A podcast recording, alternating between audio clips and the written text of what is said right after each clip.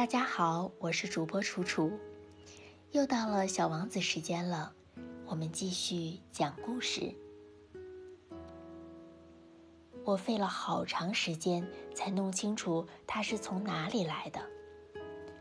小王子向我提出了很多问题，可是对我提出的问题，他好像压根儿没有听见似的。他无意中吐露的一些话。逐渐使我搞清了他的来历。例如，当他第一次瞅见我的飞机时，我就不画出我的飞机了，因为这种图画对我来说太复杂。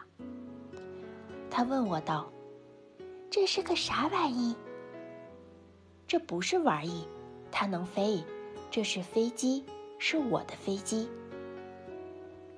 我当时很骄傲地告诉他：“我能飞。”于是他惊奇地说道：“怎么，你是从天上掉下来的？”“是的。”我谦逊地答道。“啊，这真滑稽！”哈。此时，小王子发出一阵清脆的笑声，这使我很不高兴。我要求别人严肃地对待我的不幸。然后他又说道：“那么。”你也是从天上来的了，你是从哪个星球上的？即刻对于他是从哪里来的这个秘密，我隐约发现到了一点线索。于是我就问道：“你是从另一个星球上来的吗？”可是他不回答我的问题，他一面看着我的飞机，一面微微的点点头，接着说道。可不是吗？乘坐这玩意，你不可能是从很远的地方来的。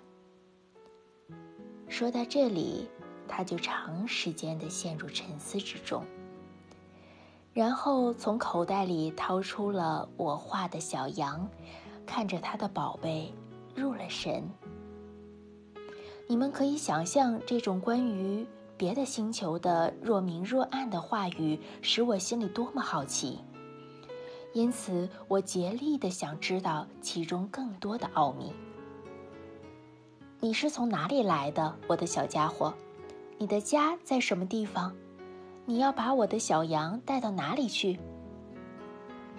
他沉思了一会儿，然后回答我说：“好在有你给我的那只箱子，夜晚可以给小羊当房子用。”那当然。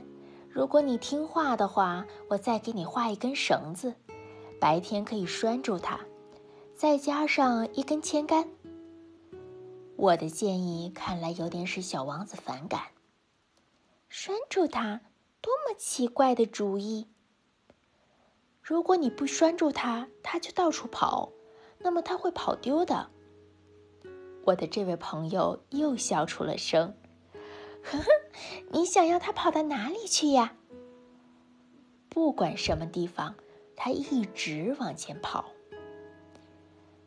这时，小王子郑重其事地说：“这没有什么关系，我那里很小很小。”接着，他略带伤感的又补充了一句：“